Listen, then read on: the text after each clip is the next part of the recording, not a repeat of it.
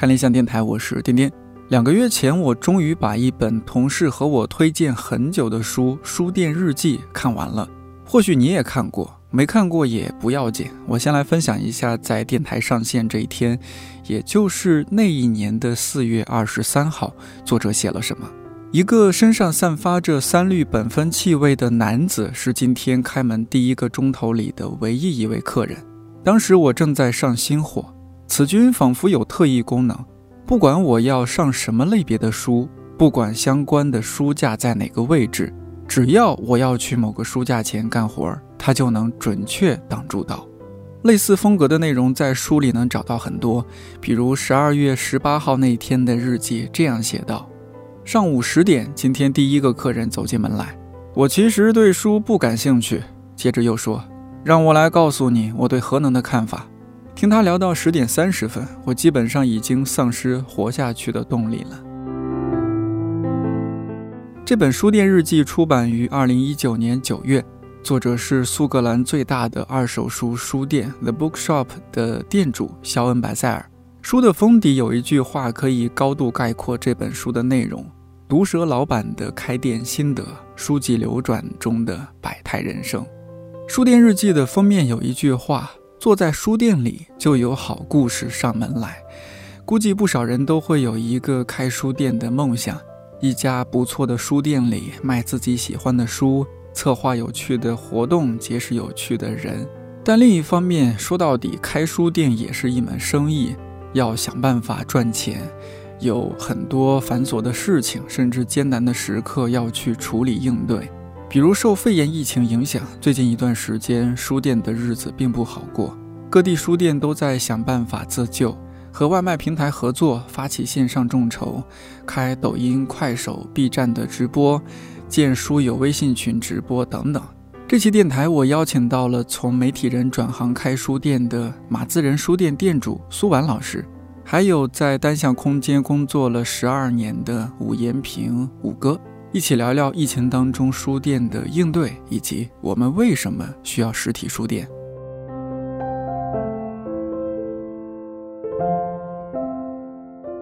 我我想先听两位先分别这个说一下这个现状。嗯，呃，苏婉老师，我知道你们是二月初就嗯二月十号二月十号，单向街是什么时候开的呀？我们也是二月十号大悦城店复工，但是呃，剩下几家店是陆续才开的。各种心酸，请您这个慢慢道来。已经不是心酸了，是血泪。这个苏苏万老师每天就是拍一下这个书店周围的夕阳。哎呀，今天我一个人独享太平。那五哥，要不那你还是来说一下这个血泪？那我就从头开始说。可以，可以。大悦城它是在一个商场里嘛，就大悦城店是在就是朝北大悦城商场里面。本来那个店是全年都无休的，然后呢，后来疫情越来越严重，我们也担心，因为书店它毕竟是一个社交场合，人人会聚集的。后来那天正好是北京启动了那个叫重大公共卫生一级响应，嗯，然后那我就跟商场申请了闭店，然后商场也同意了，应该是春节前一天吧。呃，原以为可能就是春节假期完了就 OK 了。店员啊什么的，他们本来春节也没打算回去，也回不去了。那会儿就到了二月十号那会儿，基本上大家开始第一轮的复工，然后我们就把这家店开起来了。但确实非常惨，嗯，因为我们平时那家店日均客流有一一两千人，嗯嗯，然后我我那个就是复工第一个礼拜，我去去了一次，去了两次吧，差不多每天也就几十人，嗯，上百人就这样零散的，非常零散的。然后销售那就更差了，就。我看了一下，可能那几天都是不到一千块钱，书可能也就十几本儿啊，每天销售额。网上还说有些书还是你们自己同事买的啊，确实是因为这个苏安老师肯定知道，店员买书是有 有这个传统，采购进来的书他们先挑一轮，对，是是，嗯，再往后其实陆续好一点。啊，因为大悦城它本身它自己的这种防护措施，还有这种消毒设备，都还是相对来讲很全的，嗯，就稍微好一点。但是它确实是很难再回到之前那种状况，而且你也不太清楚这个疫情什么时候能够解除，嗯，呃，所以不确定性就不确定性，对它这种影响会有多长？嗯，呃，我当时觉得可能到再有一个月，比如说到三月份，嗯，呃，或者到最多到四月份就 OK 了。但是你看到目前为止，其实对，嗯，昨天嘛还是前天，北京不是已经发布了消息，把这种叫疫情防控常态化嘛？嗯，对。所以我觉得这个是对于实体店，呃，就是书店，呃，影响最大的。对，就是就是这种不明朗的这种态势，是你会觉得对无法预测它什么时候结束结束。对。他不是说你扛呃一个月两个月甚至三个月好不好？你都不知道扛多久，你不知道他要有多久。就你感觉就是慢慢你就要适应这种对，你要适应它，而且你要在这种就是你要生存下去吧，你就得想各种各样的呃办法办法出来。两位都直播了，对，你们最近的办法就是特别丰富嘛，特别丰富。对，我看到周一到周五每天都安排你们各种同事啊，你也直播过了。我我没直播，没直播吗？对我没直播，我是躲在后面的人。我们店员已经上了，是那个幕后黑手，幕后推手。对，我觉得你肯定想了很多的思路。你线下没客人嘛？就是最直接的线下，你就是看客流转化、客单，就这几个要素，你就形成了你的销售额。嗯，但这几项你每一样没有客流的话都不行。嗯，那所以就只能想别的办法。那线上肯定是一个想法，最直接的会。比较直接有效的方式。但是你们的网店会还会有比以前好吗？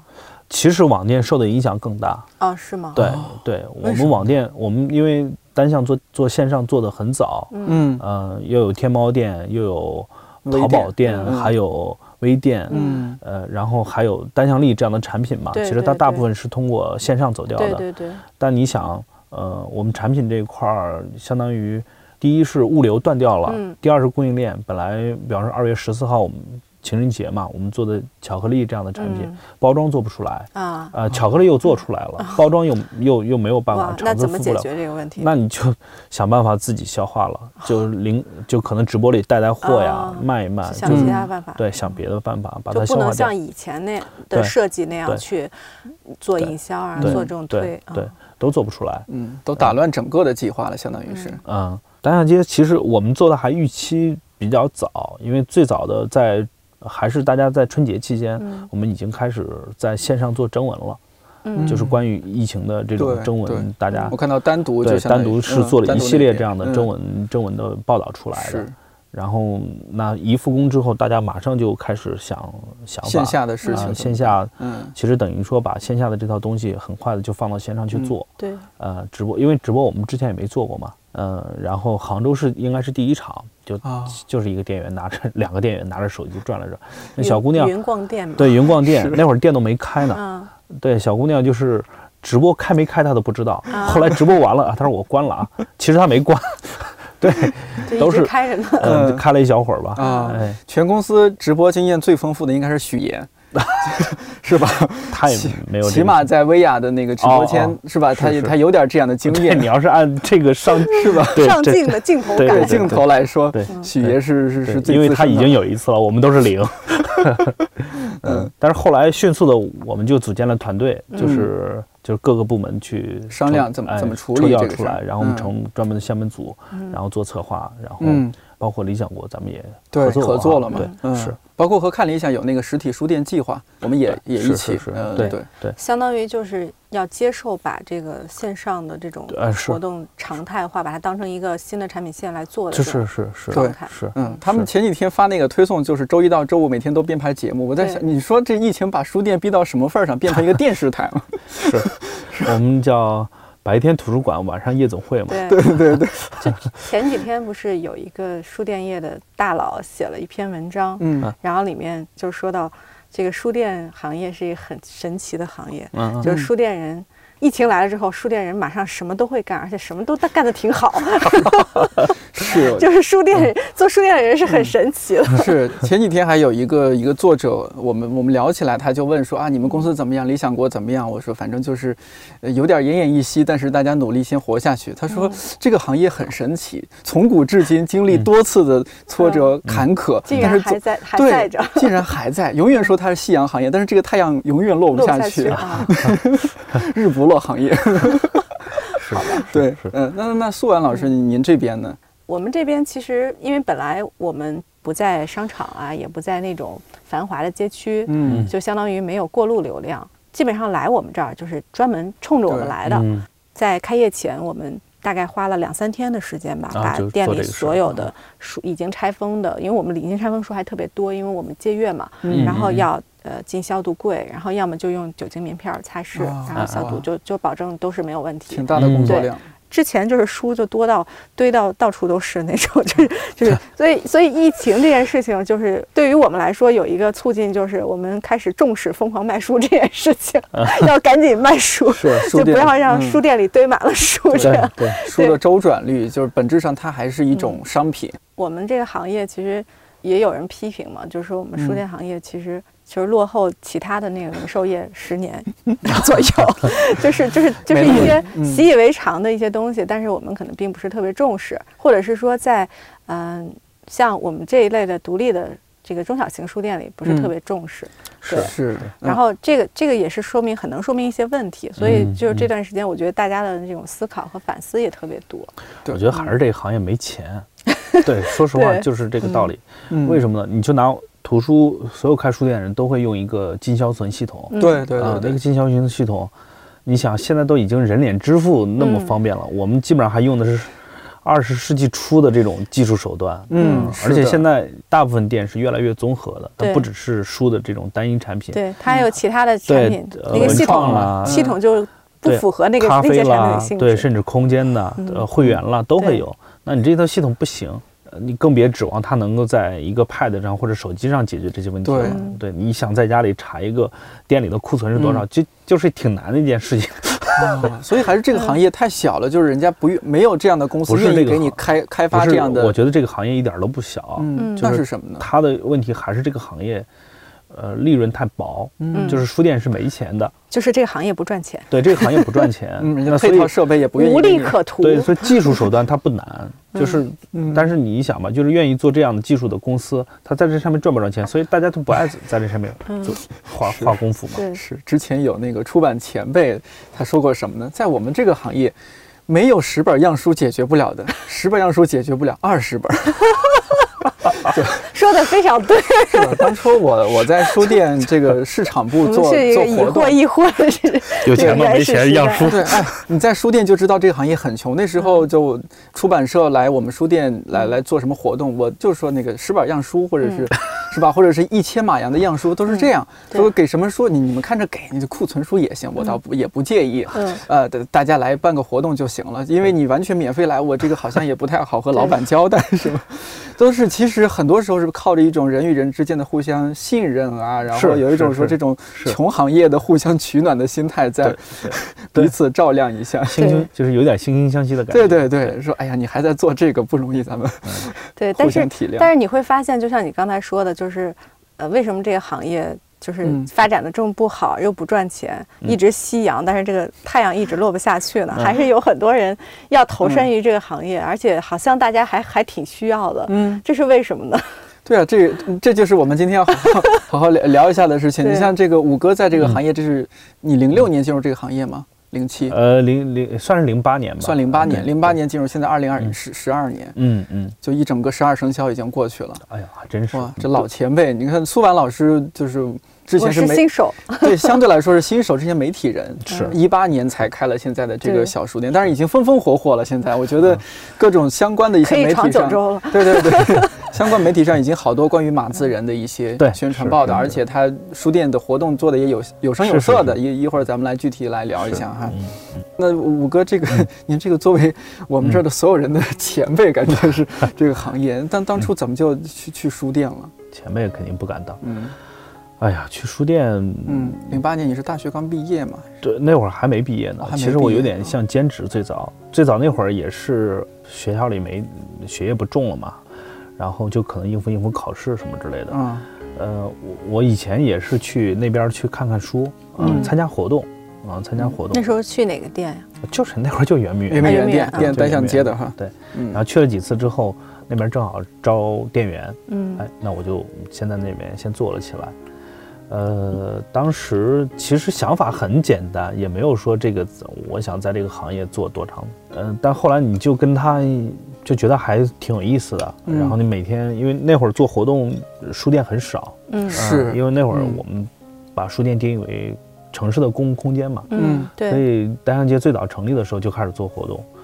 你就觉得哎，每天不是每天了，每周每周两场，就是你能看到不同的呃嘉宾各个领域的，哎，挺好的。这可能和单向空间的这个创始人是媒体人为主也也有关系，他们这些对嗯嘉宾资源会丰富很多。当然是有一定关系。那其实我们也经常干拿着那个海报去学校里贴的事儿，对，骑着自行车就去了啊。我有一场什么活动，然后请过来，嗯，哎。那最少的时候，一场活动七个人嘛，嗯，我印象特别深刻。在院子里又特别冷，嗯，七个人，当然也有那种爆满的，整个院子全都坐满了那个。可能还是跟来的嘉宾是不是有关系？跟嘉宾有关系，跟他讲的话题有关系。对他如果讲的非常学术，或者在很精的一个区域的话，大家就是认知的能力少，然后那会儿获取信息的那种渠道也少，不像那么。你必须把海报贴够了才行。对，把海报贴够了。嗯，对。所以就这样，哎，一来二去就做了起来。然后后来搬到了蓝色港湾，然后我就开始做呃书的采购，整个书的运营，加上活动这块儿，因为我也挺想尝试尝试做活动。嗯啊，那会儿做了有几年，做活动做了也有三年嘛，两年三年。嗯，再后来就是小飞，就我实在做不动了，我跟小飞说，我说 你来吧，我这太太累了，是吧？太累了，因为呃所有的活动都是在周末。嗯，是。啊，也就是你的那两到三年之内是周末是没有没有周末的，没有周末，对。投身于搬桌子、搬椅子的这个对轰轰烈烈的活动当中，一定是。对我一手就一边抓三把椅子，我 我都是，就收收拾完就做完。肯定都是小薇跟你讲的。我这对我自己做活动也是啊，是吧？我们做完活动，你想一百把椅子左右，你你就就一毛一样的椅子，这个宜家的嘛，是吧？你你一边三个，然后加到那个放到那个库房里边啊，这活动做完了要赶紧清扫啊，什么都都这么锻炼出来。那会儿我们有一批椅子是给理想国借的啊，给贝贝特借的，那会儿叫贝贝特。对，那会儿。没有理想国海，对，嗯，然后就借过来，就常年在我们的。这种搬椅子的活儿，在我们书店也是要屡屡发生，而且每个人都得搬。是，不仅我们搬，读者也要帮我们搬。我们经常发动读者、嘉宾帮我们一起搬椅子。嘉宾是 太厉害，嘉宾嘉宾有的时候都会搬。对对对，啊，是有这个，这就是大家关系。有些比较年轻的嘉宾会主动伸手，他就在那搬椅子，因为他一看哦，那么多人就一个店员在那儿搬，他可能。对他，他他会忍不住，对，尤其是比如说女女店员在办，他更忍不住。是是的，是的，有这样的情况。这是店书店里面还我觉得挺温情的一些。我觉得你可能在任何其他的一个活动场合，你很难见到嘉宾去 搬椅子这样的场景。对，但是书店就有可能发生。是，对我刚才突然有一个问题，我很想问你，就是你现在有没有就是回忆过，就是你你你在书店里就是最开心的是什么时候？进新书嘛。就寄新书是最对，最新书对，呃，最早店员，我们那会儿有有一位采购的同事，他差不多是一周去一次，呃，那个图书批发市场在天顺园嘛，他基本上一去就要一整天，嗯，然后到了店里呢，他把书到店里，基本上已经是晚上了，五六点钟了，呃，因为那边下班了，他才往这边走，你想走这一路也得一个多小时，对，六七点钟了，嗯，然后你就自己先那边爬了一遍。爬了一遍，然后你要把这些所有的书弄完了之后，你可能就有的在那看上了，但是这活儿还在这儿呢，好几箱。干着干着活儿，然后就忘记干活儿，在看书了。是那会儿书都是拿那个绳子捆的嘛，捆扎绳，对，就十几捆或者几十捆，你要把那些书所有的一本一本的录到系统里系统里面，然后再把这些书按类别，哪块是新书台，哪块是畅销书台，哪些是要上架的。对吧？这个大家开书店的是 对，经常干这些事儿嘛。是，嗯，所以反正我之前包括后来我自己做书的采购的话，那会儿店小，都是去图书市场里去挑挑挑食物，对，挑食物，那个感觉是挺好的。对。后来跟后来你做的稍微大一点的，就是就跟出版社下订单了，下订单，对，但那个感觉就没了。然后你也不确定书是哪天到，你今天下的订单有可能是明天，也可能是后天。因为到了你还不知道，或者是没有关注什么的。对对对，所以但是新书你能看到，在店里面看到的时候，还是挺高兴的。对对。那你现在也是，就是新书到的时候最高兴的吗？现在赚钱是最高兴的。很 现实。对，毕竟已经已经过过三十了，生活已经生生的把一个那个曾经很 天真阳光的那个小伙子，然后逼成了很现实的一个男人。我我觉得是这样，就是你看我我一四年进入书店工作的时候，我那时候二十二十四岁嘛，我真的是觉得无穷的热情和活力。本身自己喜欢看书，然后你在这个行业工作，虽然这个薪水哎真是少的可怜，哎呦真是一把辛酸泪。但是呢，就是你你你你经常或者说你偶尔会看到这些你曾经读过他们书的作者在你们这儿出入讲一些话，呃或者说是你自己能策划一些去去很有意思的一些活动，自己的那种那种开心啊，我觉得，对我觉得这个钱不钱的够我在北京租房就可以了。每天搬桌子搬椅子我都可开心了，嗯，都恨不得恨得小累，因为你的精神世界非常的富足。是是，对，我觉得这就是年年轻人可能那时候就是他相对想的也单纯，没有太多的压力。对，嗯，你看这慢慢到后来这就是吧，像我比较现实，比较现实。你 像我这样的少，反正能在书店里待了那么长时间的也少。对，是确实太少。要待那么长时间之后，最后都会很现实。嗯，但是你看，就和我们俩又不太一样。但是这个苏婉老师是，您是兜了一圈，然后嗯做。书店，您之之前是媒体人，是是吧？这个我觉得您这是钱赚太多了。没有没有，但但是其实就是我刚才说到，就是那时候我去采访那个呃西海四十八那个空间的时候，就是当时说呃丹阳街在那儿有快闪过一阵儿的时候，那时候我就特别喜欢那个空间啊。然后我当时其实我那时候就会想。哎呀，我以后要能在这个空间开个店，开个书店就好了。然后，但是我我还问过那个物业的人，哦，租金非常贵。哦，那会儿就埋下要开书店的种子了。对，然后那就是你们的那个快闪的那个房子，然后当然还问过面积，我还算过一年要花多少钱租金。我那会儿记得是一年要三十多万。哦，然后贵。对，就是那时候是大概在我看是哪年？那我估计也就是零八年吧。对，差不多就是零八零九年。那时候就觉得啊，一年三十多万的租金。这个好像就是感觉很遥远，然后我在想，我什么时候才能付得起一年三十多万的租金，然后开起来一个书店？然后就那个时候，其实就已经种下了一颗书店梦，已经是那样在想了。后来这样转了一圈之后，就说这个这个想法一直都在，但是还没有到说特别决断，就是说我一定要去做或者把它实现的那个程度。嗯，对。然后基本上就是到我是一七年。啊，五月正式离职的，就是我上家公司是一个互联网咖啡公司。嗯，互联网咖啡。对。哦。不是你们知道的那家。好。对，但是呃，他之前也是在他的那个领域算是全国市场占有率第一的一个品牌。我在那家公司做市场总监。哦。嗯，然后在那之前，相当于我做过了媒体，做过公关公司。嗯。然后最后一份工作是在甲方的市场部，也就是说，在媒体、市场、公关这个行业，我基本上。所有的领域都涉及过了，嗯啊，然后因为那个时候我就已经马上就要又到一个新的本命年了，就会觉得非常的迫切的会感觉到时间的流逝，就你生命的流逝，嗯，然后你的经历你会觉得有很明显的感觉是不如以前，比如说不如我三十岁的时候，嗯，甚至不如我三十五岁的时候，嗯，然后就会想很多问题嘛，就是说。那我现在在做什么？就是我我我我想做的事情，我还没有做，我还我的时间要用在哪儿？嗯，就会觉得这些问题变得特别特别的重要。差不多可能是在一六年底和一一七年初的时候，就已经决定了说我要辞职，然后要去做自己的事情，开启自己的筹备这个做书店的旅程，是从一七年的五月。一号开始，然后我就开始去走访各地的书店呀，做市场调研呀。我我说就是打着这个采访的旗号，实际上是去偷师。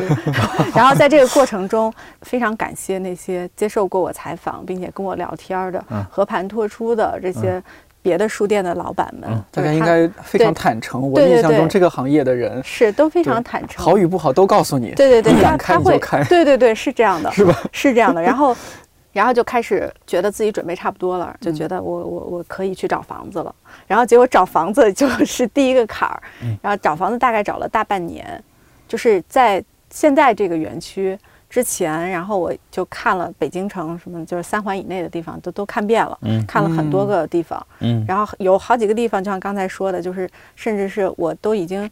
带着公章，带着身证证件过去要签约了，然后到的地方人告诉我啊，刚刚那个房子已经没有了，有另外一家出价比你高，然后所以就我们领导还是给那边，就是业务员是答应给我的，但是领导给另外一家，然后然后啊，我我就相当于竹篮打水。但是在那之前，我我那个地方可能我就已经勘察过多次，我脑子里已经已经规划过我到底要怎么做。平面图已经在对，已经已经都想象了，就周围的街区都什么人，什么都都想得很很美好了。然后，哎，这没有了，而且那个那个地方并没有其他的空间还可以接受我，我就意味着我必须要换一个，重新再来，换一个街区，对，重新再找。对，就这个这个过程大概有那么两三次。是开店的过程中，我其实就是。得到很多人的帮助，不管是大家投入时间，还跟我聊天，或者是给一些建议，甚至是借钱给我，然后这些这些都就是就是如果没有这些的话，我最后这个书店可能是开不成的。我觉得很多就是这些帮助我的人，他。都会觉得，哎呀，你在做一件特别好的事情，然后我因为种种原因，我不能做这件事情，我就把我的这种希望寄托在你身上。如果我能够帮助你做成这件事情，好像我也参与其中，对，然后我也觉得很高兴，然后我我我变相的实现了一个我的小理想，就会有这样的一个想法。书店开了，里面也有我的一个小小的一些力量在里面。对对对，是这样的。我太理解了。所以最后就是。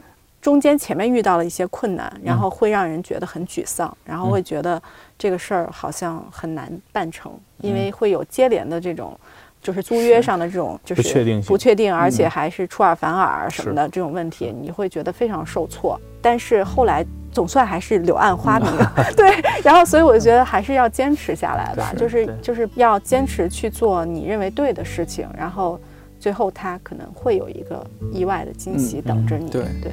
而且就是你看，好多人的，尤其文艺青年，好多人的梦想会是说开一个书店。但是，这个实操实操起来的话，开书店真的是太复杂的一件事情。像你们说的这些物业的这些掰扯呀，嗯，然后包括我我们当时做书店还遇到一些后面的问题，比如说消防，是，再到后面比如说书店会做活动嘛，那你活动这个人数，对申报啊和和这个。对对对当地派出所啊，你怎么去报备啊，种种这这这。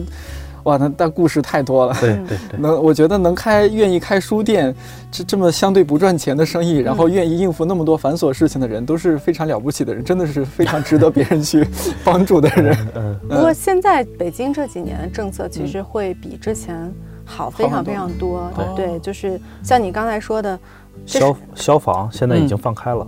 呃，某些平米平米数之内的那个房子，你不不需要再做消防报备了。哦，对。还有疫情期间，我听说政府还有一些什么政策补贴是吧？优惠什么的。是。对，就是。包括像工商注册，嗯，然后其实北京很就是已经有好几年了嘛，就是说书店去注册的话，它的各种手续是很快的，很快，就是甚至就是快到可能当天你就能完成。以前你要是因为书店它有一个，它属于特殊经营。特种经营嘛，需要有一个图书经营许可证。对，以前你要是考这个证的话，你首先你要考出版物什么发行员对，你要是发行员才行。对，现在不需要。而且就是早就不需要了，好几年。各个区的这种出版物许可证，它就是去区里的文委去去申报就可以，是，就是不需要你再去很很远的地方或者什么，因为你你你的店址在区肯定是很近的一个地方，就会会很快。它是这样，你做零售的这个。因为资质分零售和批发两种，如果你是做零售，你去当地区的文旅局就给你批了。如果你要做批发，就去市里面。对，就是相对于其他的行业来说，其实现在这几年书店行业的叫呃政府就政策政策方面，包括像叫营营商嘛，对营商政策，对对对对，营商环境变好，对营商环境就是更好。当然，这个也是因为这个行业。确实是 真的需要人扶植，就是需要各种政策来扶植，因为它的一些结构性的问题，以及一些历史遗留问题，造成它的是个不赚钱的行业，所以才需要扶持。包括那个图书是免税产品吧？对啊，这有多少年了？七年了。嗯。这些都是图书税率是增值税是百分之十一的，对对，现在就是免税。哦，怪不得我看到这疫情期间三里屯还有有有新开了一家，有一个媒体人乌云装扮者，我看他开了一家，但是他是杂志书店，对对对，那也很不错，我看到很惊讶，这个明知山有虎，偏向虎山行。他他在开那个时候，他并不知道有疫情，这赶上了，赶上了，赶上了，但还是因为疫情是延后开业了，其实。好像普通的读者，比如说如果想开书店，或者说他愿意。进到书店去呃从业，他有一种想法是说，好像从事这个行业可以读很多书。嗯，一方面我觉得是一个误区，这里面是个误区。对，一方面是误区，但是我发现你还接触到很多书是对对。哎，五哥说的这个词儿非常到位，就是接触到很多书，是他了解很多书，是吧？他不一定能读到很多书。对，所以你就会接触到你的 你的那个知识面就会变得更广嘛。嗯，对。但是就是像你说的刚才那个。误区就很多普通人，他很向往开书店这件事情，或很向往进入书店工作。他会觉得，第一，他好像就可以读很多书。但实际上，如果你想读书的话，你在任何一个地方工作，你都可以读书，因为读书只需要你花时间而已。对，你要把时间留给读书。对，然后在书店里工作或开一家书店，只会让你接触更多的书，发现更多的书。但是，到底你有没有读呢？就看你有没有时间去读。对 对，还有另外一个误区是，有很多普通人他会觉得开书店为什么想开？因为觉得开书店很幸福，很美好，就觉得这个事儿特别美好。然后就是想象的都是自己开了书店以后，我就可以在坐在捧着一本书在书店一整天看书。但是实际上，幻觉。对，但是实际上，当你真的开了之后，你就会发现，依然这是一个时间的问题，就是你可能并没有时间去享用你的。这个很美好的书店，你这些美好打造出来是给别人用的，是啊，尤其就是像五哥，你你做活动那那两三年，你周末你想都都在做活动，是。然后比如说你周一可以调休，你在周一你根本不会再想去看书的，你只想在家里躺着 睡觉。睡觉，嗯。我们那会儿刚开业的时候，就确实是刚开业，没什么人。嗯，然后我们就想，我们没人也没关系，我们可以自己自己玩嘛，我们可以自己享用这个这个地方。然后我们就在关门以后，或者是没人的晚上，我们就在屋外面，然后叫一些烤串，喝着啤酒，然后就 自己也很嗨这样。然后或者是读诗会，就直接就是在在门口的这个花园里就读出来。嗯，然后也有也有过路的这个呃人，就是在这个园区里就是。比如办事儿，可能办事儿的，然后他就去别的公司办完事儿以后，就是你天已经黑了嘛，然后但是他经过，他就看见我们在这儿读诗，嗯，然后他就不可思议吧，对，然后他就就想加入，他就会问，哎，我可以加入吗？嗯，然后我就会邀请他可以过来加入，然后一起来读诗这样。啊，我们是真在店里考过，那时候应该很早，很早，对，现在是不太可能。要把桌子点着了给。对呀，因为那个烧烤架它。就平时我们炉子是不合格的，不是炉子不合格，但是人烧烤本来是放在一个架子上的，对对对，因为那个炉子会烫嘛，对对对。然后我们都没想到这回事，直接把炉子就放到桌子上了，啊，然后就就开始桌子给烧了吧，对，就烧黑了起码。吃的很嗨，然后轰的一下就着了。你们就没有意识到这个？没有意识到，因为桌子是桌子是木木木头桌子。对啊，那时候是在哪儿？在蓝子港湾，阳台上。哦，蓝港的时候啊，然后就着了，然后我就赶紧把那个放到一边，然后把火扑灭。它没着的很大啊，那行。嗯，商场都不知道。然后呢？现在商场我觉得我觉得最最逗的 是，就这个桌子那个面儿，它是个四方桌子，那个面儿已经被烧成糊，都已经黑了，黑了。嗯，就那我没没舍得扔。然后同时自己在家里弄了个桌布 弄上去，把它挡住是吗？不是，它就相当于这个桌子一样，把桌布钉钉到桌子上啊，不让动，钉到桌子上，就给它钉上去。你整个整个站在阳台上一看，它因为是一排木桌子嘛，看不只有其中一个桌子上面是花花的，是一个小姑娘，但平时特别爱拍一些美食的一些一些东西，所以她有桌布，就拿了 就在店里头。每个书店我觉得都是有这样，经常在店里喝酒。然后这是必备区，对，就喝酒，然后做完活动了，是这样，就是二楼呢有只有一个沙发是你睡的时候是可以伸开腿的，嗯，所以呢，但是只有这一个沙发，那么多店员谁来睡呢？那大家不是抢，就比较公平，打牌，谁赢了谁睡。其实都不是打牌，就是比点大小，谁赢了就可以睡那个沙发，然后剩下的你就只能盘着腿睡睡其他的沙发。我觉得这就是书店特别。吸引我的地方就是大家面对面喝酒是吗？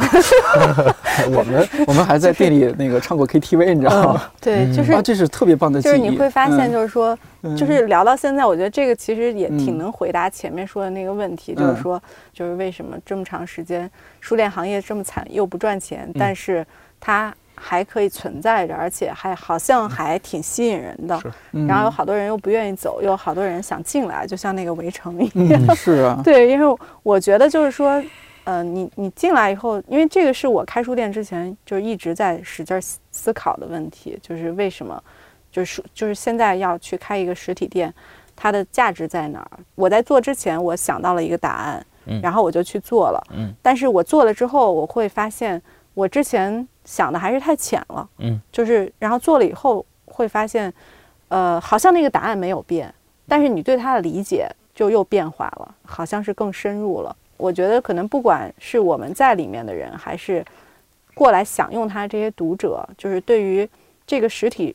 的这个空间，它存在的意义和价值，可能更多的还是在它这个空间本身。嗯，因为在这里去买书或卖书，其实相对来说，现在来说已经变得不那么重要了。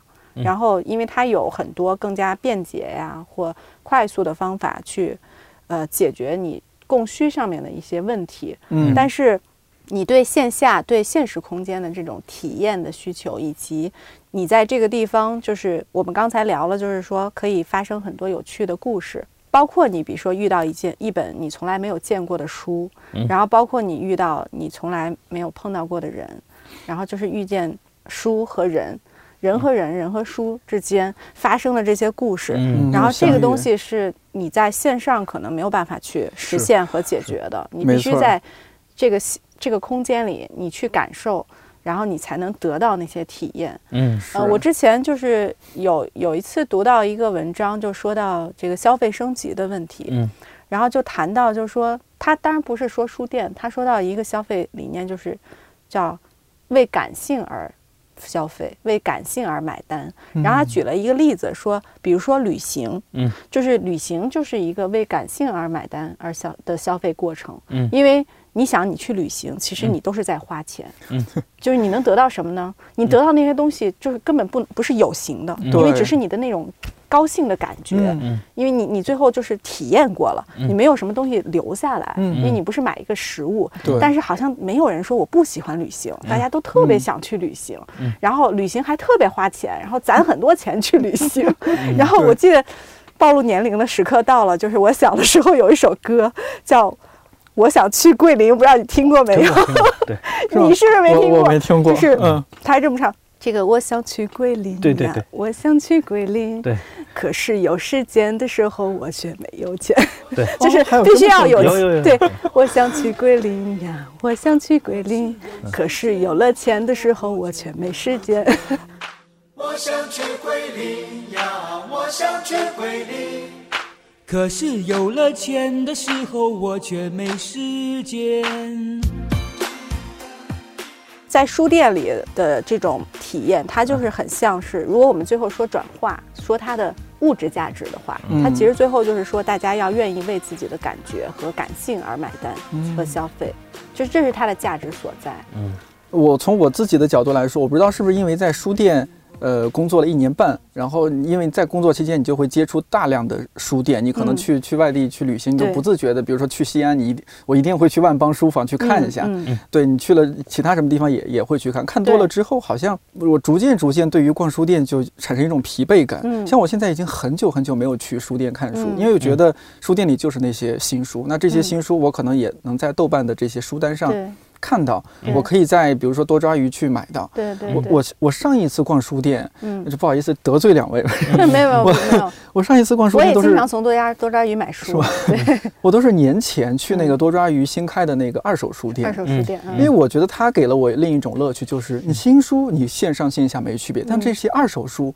你你在线下去一本一本淘书，就像五哥你说你在甜水园去翻那些书，那种感觉是类似的。对，我在上面能看到其他人他读过书留下那些痕迹，而且他给我有惊喜感。嗯，那些新书书店是没有惊喜感的。对，对我觉得书店是不是面临这样一个问题，或者说也早已面临这样一个问题？到底怎么样做新的书店？除了那些你加一个文创、加个咖啡这种符合业态，这已经是这几年越来越多了，大家认识到了。那下一步呢？我觉得苏婉老师是一个，这是一个很好尝试。你比如说你的书店，我觉得好像就是电影、戏剧、文学，对，是主题书店，对吧？我觉得这个就是一个很好的一个路子，就主题书店，小众分类。对，尤其做的活动好，我发现你也做的其实是集中于几个类的什么？对，因为主题书店嘛，就是从呃选选书，然后到。就是活动的选择，然后到我们甚至我们的展览，嗯，然后都会去比较集中在我们想要做的这些内容和主题的分类上，让我们就是整个的那个嗯辨识度就是更清晰一些。嗯，然后因为本身我们的选址不是在一个流量特别大的地方，嗯，就是当时决定开的时候也是犹豫再三，最后决定下来，就是说因为在那里开就意味着我们自己必须做的特别好。然后才能把人吸引过来，否则我如果我们什么都不做，我们就意味着没有人来。对，所以所以基本上我们的人流、我们的客流量都是我们自己去制造的。嗯，是。然后所以所以这也是为什么就是我们是开业了四百天，然后做了，我们后来统计是累计做了两百七十四场活动，很多了。就基本上可能是每每两天一场。一场对，然后像你刚才说的，一天会有四场活动，那是个极端。对，但 是这个这个极端在我们店其实。发生的频率也也不算低，基本上可能一个月至少有一次是这样子。对，然后至于一天两场活动，就就太正常了，就是那种状态。以至于就就真的做有段时间做活动，真的做到吐，就是真的是不想再做活动。这种活动就是这种感受我也有体会。对对对，就是因为我们的人人手其实也是特别少的。但是刚才你说到，嗯，就这段疫情嘛，嗯，然后我我们会发现，就是，嗯，包括现在我们也。很快的去做一些线上的活动，嗯，现在基本上线下活动是不能做的嘛。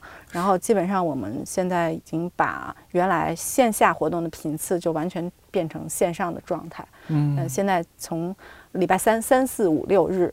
啊，没有日三四五六，每天晚上都有 线上的活动，然后直播吗？呃，不是直播，我们是线上的分享会比较多，就是微信群里面那种对，形式包括像微微信群的这种语音同步直播，嗯，然后我们自己就是举办了兴业联航这个性质的活动，对，然后它是会。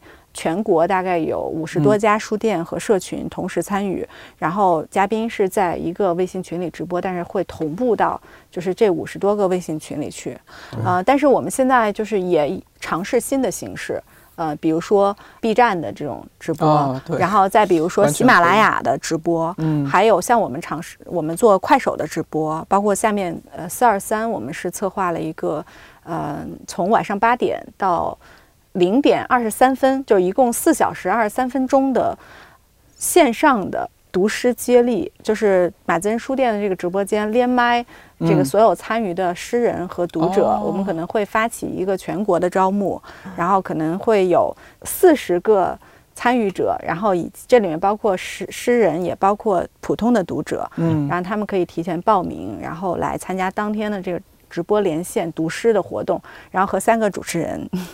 然后就四十二个读者和三个主持人这样子，也是四二三，对，然后然后来做这种，因为呃读诗呢是我们的一个传统的项目吧，就是呃向陌生致敬。我们之前有做过青年诗人系列的这种诗歌系列的活动，对，然后大部分是以呃诗人读诗，然后再做分享为主，然后已经做了三季了。如果没有疫情的话。按理说，我们现在其实已经开始启动第四季春天读诗，多好啊！然后，但是因为疫情的关系，我们现在其实就把它变成线上嘛，把做一个线上特别版好了。第四季的这种线上特别版，对对。然后做了线上以后，你会发现，就一开始我们只是很单纯的就是想，我们不能等待，我们得做事儿，然后就想。我们能不能把之前我们在线下做的事情去搬到线上去？然后我们现在的客服微信上会发现有很多的读者，他都是外地的，然后就是北京以外的城市。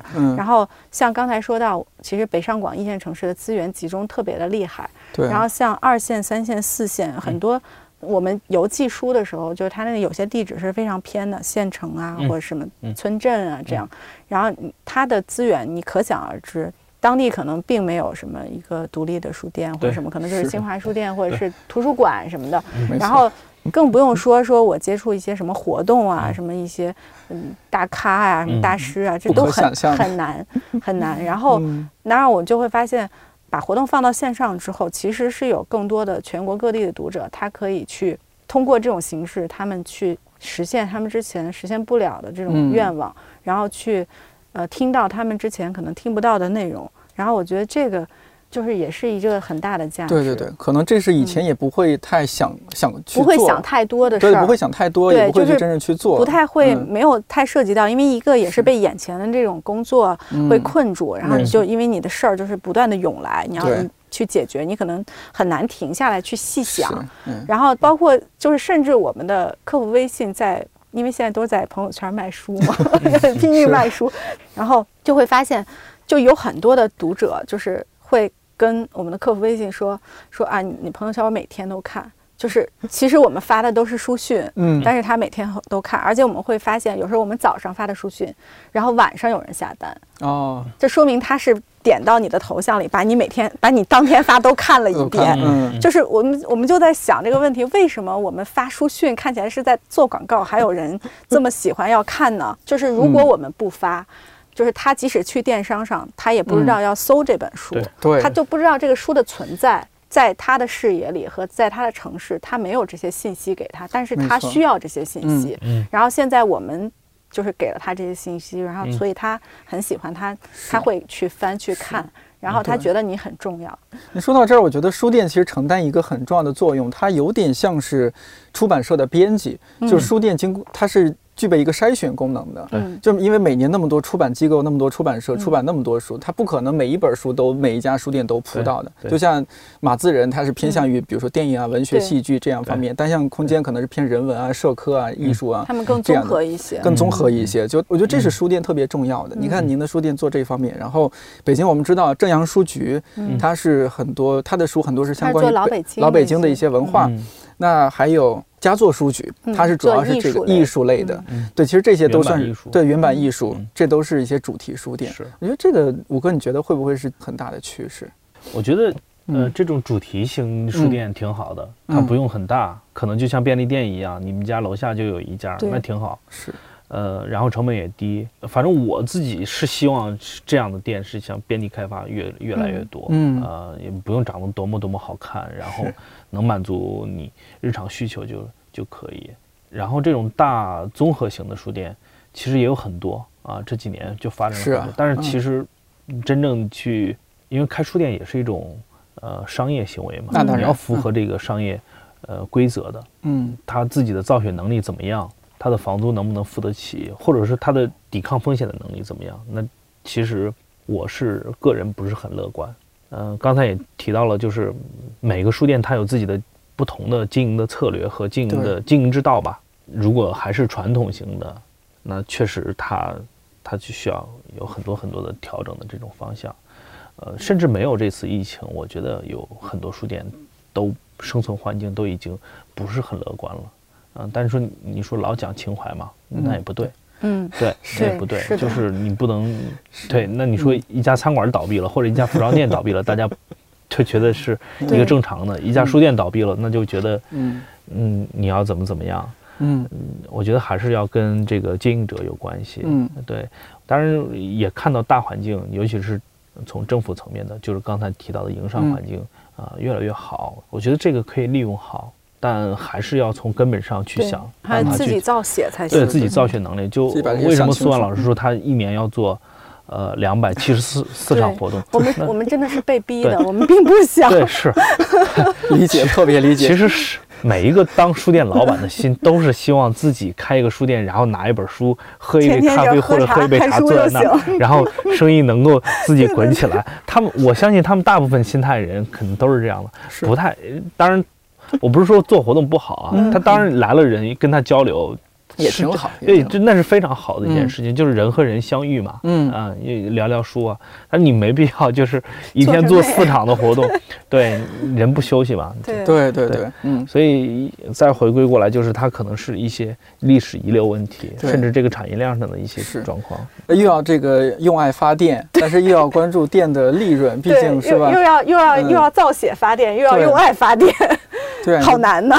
嗯，而且刚刚像我们说了好多都是书店的一些美好的一些回忆，其实，在书店也会有很多不好的回忆。对，包括就是偷书这事儿，你你肯定经历过吧？对，都是偷书不算偷那种。对对对，我抓住过 啊！你瞧瞧，对，还有一些更不堪的，就是有些人蹭一些活动啊，或者是你一些活动现场就明确了说，我们这确实是人家掏了钱报了名过来的。对对对。啊，他说不行，我这个坐飞机过来，他其实有时候是说说谎，你知道吗？对对对。或者说我是坐了一夜的火车。如何如何？对，哎呀，还有就是像，比如说像，就尤其你们商场店可能会这种情况，就是其实他是逛商场逛累了，然后他进来占一个位子坐那儿休息，然后他其实并不是这活动是干嘛，他根本都不知道那种。是是。还有就新书发布会现场，我真是见了太多这种读者提一些极其无聊之问题。嗯嗯嗯。呃，甚至啊，这我那当时也年轻，我记得我还这个和顾客发生过一些不愉快，你知道吗？对。对，顾客、嘉宾跟顾客吵起来都有啊，都有啊。白想节应该更多了。对，确实啥都见过，真的。总体上来说，书店还是一个让人感觉挺幸福的地方。对，不管是你在这里工作，还是来这里的人，就是之前我有写过一篇文章，那篇文章的名字就叫《如果你在这个城市找不到幸福》。这是标题嘛？然后下边接的一句话就是：“那你就去书店吧。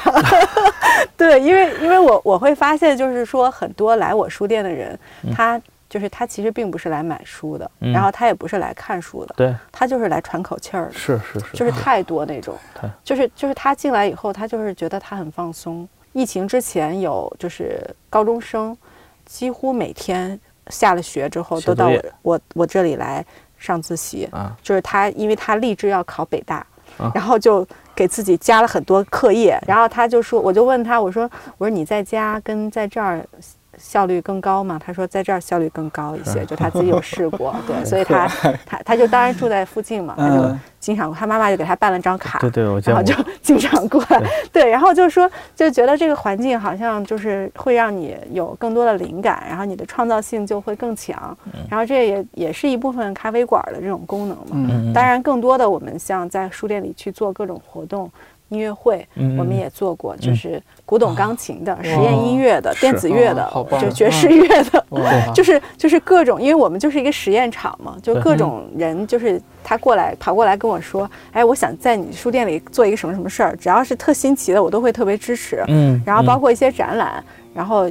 包括我们自己也在书店里演过沉浸式的话剧，哦，对对对，就是戴面具看。您还是导演，我记得。对对对，我导演，然后没有舞固定舞台，大家可以满楼跑的这种沉浸式话剧，也也玩过。就是觉得，反正这个空间就是本身就是应该是发生各种意想不到的事情的地方，然后你就应该让更这些可能性更多的存在。